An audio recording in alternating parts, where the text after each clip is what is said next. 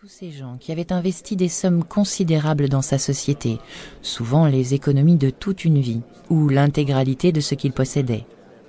Naturellement, ces malheureux espéraient gagner de l'argent, mais beaucoup pensaient également que leur investissement aiderait ce vaccin à voir le jour. Et non seulement ils avaient été pénalisés, mais ce détournement avait provoqué la ruine du fonds de pension des employés de Piegen, plus de mille personnes. Cette histoire paraissait tout bonnement impossible.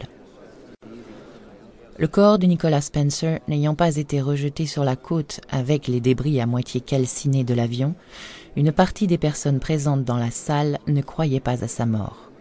L'autre partie aurait volontiers planté un pieu dans son cœur si ses restes avaient été découverts. Charles Wallingford, le président du conseil d'administration de Piergen, le visage blême, mais affichant la dignité et l'aisance naturelle que confèrent des générations de privilèges et d'éducation, tentait de ramener le calme dans l'assistance. Les autres membres du conseil, l'air sombre, avaient pris place sur l'estrade avec lui. Tous, sans exception, étaient des personnalités éminentes du monde des affaires et de la haute société. Au deuxième rang, je reconnus des experts comptables employés par Piagen.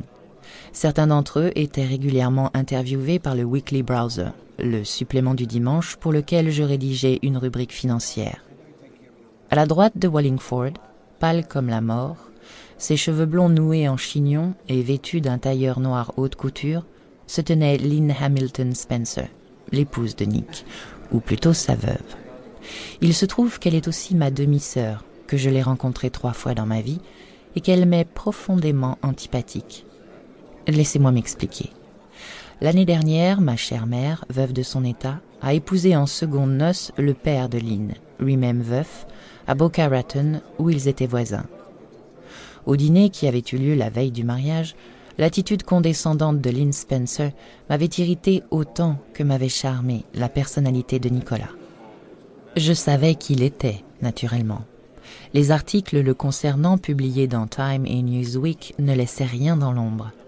C'était le fils d'un médecin généraliste du Connecticut qui s'était passionné pour la recherche biologique. Il avait un laboratoire chez lui et dès sa plus tendre enfance, Nick avait passé une grande partie de ses loisirs à faire des expériences avec son père. Les autres enfants avaient des chiens, expliquait-il aux gens qu'il interviewait. Moi, j'avais des souris. Je l'ignorais, mais j'ai été formé à la microbiologie par un génie.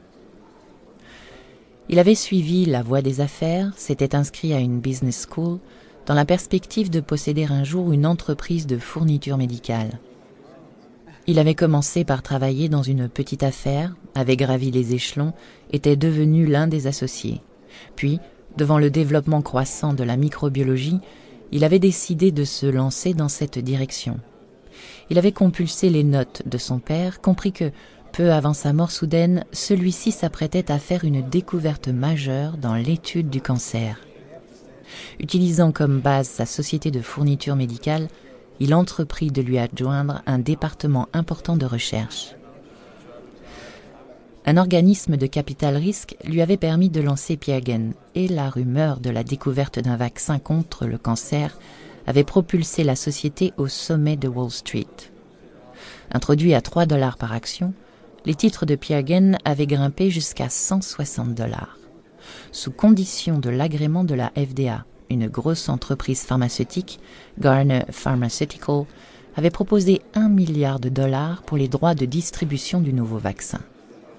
Je savais que la première femme de Nick Spencer était morte d'un cancer cinq ans plus tôt, qu'il avait un fils de dix ans et qu'il s'était remarié avec Lynn quatre ans auparavant mais toutes les heures que j'avais passées à éplucher son passé ne m'avaient guère servi lors de ce dîner familial. Je ne m'attendais pas à rencontrer quelqu'un doté d'un tel magnétisme. Nick Spencer faisait partie de ces gens dont le charme profond s'allie à une intelligence exceptionnelle. Avec son mètre 85, ses cheveux blonds, ses yeux bleus au regard perçant et un corps d'athlète, il était d'une séduction irrésistible. Néanmoins, c'était la chaleur de son contact avec ses interlocuteurs qui constituait son principal atout. Tandis que ma mère s'efforçait d'entretenir la conversation avec Lynn, je m'étais surprise à raconter ma vie à Nick, chose que je fais rarement lors d'une première rencontre. Au bout de cinq minutes, il connaissait mon âge, où j'habitais, ma profession et l'endroit où j'avais grandi. Trente-deux ans, avait-il dit en souriant. Huit de moins que moi. Je lui avais ensuite révélé que j'avais divorcé après un bref mariage avec un étudiant de la Business School de l'Université de New York. Je lui avais même parlé du bébé qui n'avait survécu que quelques jours parce que le trou qu'il avait au cœur était trop gros pour se refermer. Cela me ressemblait si peu. Je ne parle jamais de cet enfant. C'est trop douloureux. Pourtant, je n'avais eu aucun mal à me confier à Nicolas Spencer. C'est le genre de tragédie que notre découverte permettra de prévenir un jour, m'avait-il dit doucement. Voilà pourquoi je veux remuer ciel et terre pour épargner aux gens le chagrin que vous avez ressenti, Carley. Je fus rapidement ramené à la réalité par Charles Wallingford, qui demandait le silence, un silence tendu. Je me présente, Charles Wallingford, dit-il, président du conseil d'administration de Piergen. Il fut accueilli par une explosion de huées et de sifflets. Je savais qu'il avait quarante-huit ou quarante-neuf ans. Je l'avais vu à la télévision le lendemain de l'accident de Spencer. Il paraissait beaucoup plus que son âge aujourd'hui. La tension des semaines qui venaient de s'écouler l'avait vieilli de plusieurs années. Personne ne pouvait douter que cet homme était profondément affecté. J'ai travaillé avec Nicolas Spencer pendant ces huit dernières années, commença-t-il. J'avais vendu l'entreprise familiale dont j'étais président et je cherchais à investir dans une société aux perspectives intéressantes. C'est alors que j'ai fait la connaissance de Nicolas Spencer. Il a su me convaincre que la société qu'il venait de fonder apporterait des progrès considérables dans le développement de nouveaux médicaments. Sur son incitation, j'ai investi dans Piergen la quasi-totalité de la vente de notre affaire familiale. Tout comme vous, J'apprends avec stupeur que le vaccin n'est pas prêt à recevoir l'agrément de la FDA, mais cela ne signifie pas pour autant que de nouvelles recherches ne permettront pas de résoudre le problème si nous parvenons à lever d'autres fonds. Une averse de questions s'abattit sur lui. Et l'argent qu'il a volé? Pourquoi ne pas admettre que vous nous avez bel et bien escroqués, vous et toute votre clique? Soudain, Lynn se leva et s'empara du micro posé devant Wallingford. Mon mari est mort alors qu'il allait à un rendez-vous d'affaires dont le but était de trouver de l'argent pour poursuivre ses recherches. Je suis convaincu que la disparition de ces sommes a une explication. Un homme déboula dans l'allée centrale en brandissant des pages apparemment arrachées à des magazines et des journaux. Les Spencer dans leur propriété de Bedford, clama-t-il. Les Spencer organisant une vente de charité. Nicolas Spencer tout sourire, en train de remplir un chèque pour les nécessiteux de New York. Les agents de la sécurité le saisirent par les bras au moment où il atteignait l'estrade. D'où croyez-vous que venait l'argent, ma petite dame? Je vais vous le dire. Il venait de nos poches. J'ai contracté un deuxième emprunt sur ma maison pour investir dans votre foutue société. Et vous voulez savoir pourquoi? Parce que ma gosse a un cancer et que j'ai eu foi dans les promesses de votre mari au sujet de son vaccin. Les médias étaient installés au premier rang. J'étais assise au bord de l'allée et il m'eût suffi de tendre la main pour toucher cet homme. Il était trapu, âgé d'une trentaine d'années, vêtu d'un pull et d'un jean. Brusquement, ses traits s'affaissèrent et il se mit à pleurer. Je ne peux même plus garder notre maison pour ma petite fille, dit-il. Je vais devoir la vendre.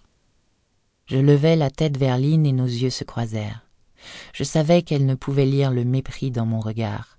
La seule pensée qui m'habitait, c'était que le diamant, à son doigt, aurait sans doute suffi à rembourser le deuxième emprunt qui allait priver une enfant mourante de son foyer.